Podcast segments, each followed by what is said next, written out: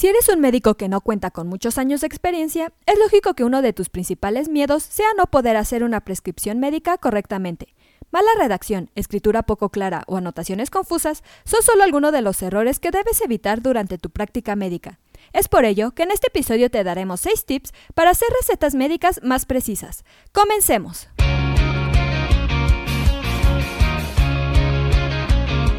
Esto es Asistencia Médico Legal, su empresa de responsabilidad profesional médica, en la cual te damos tips y consejos que te ayudarán a destacarte en el sector salud y evitar cualquier contratiempo con tus pacientes durante el desarrollo de tu profesión.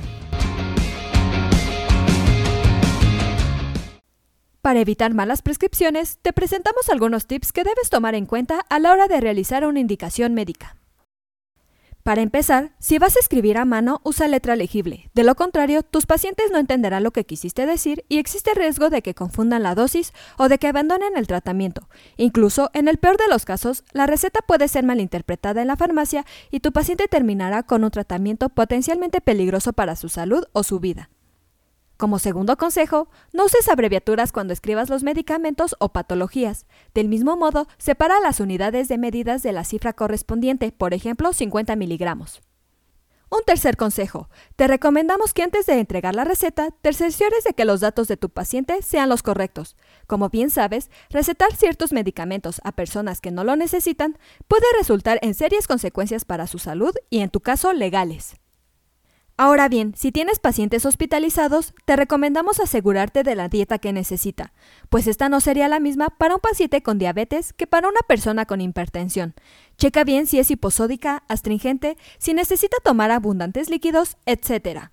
También te recomendamos fijarte en las calorías que necesita consumir tu paciente, así como la cantidad de líquidos que puede tomar si hubiese restricciones especiales. Por último, si recetas antibióticos, después de anotar el horario, especifica los días que será administrado. Para evitar errores, anota dos números. El primero representa los días que lleva el paciente con el medicamento y el segundo el número total de días prescritos. Si tienes dudas, nunca olvides pedir ayuda a tus compañeros, a tu jefe inmediato o a otros médicos con más experiencia. Siempre será mejor pedir un consejo que poner en peligro la vida de una persona. Eso es todo por hoy. Te invito a no perderte nuestros próximos episodios. Y la forma de no perdértelos es suscribiéndote a este podcast desde tu aplicación preferida.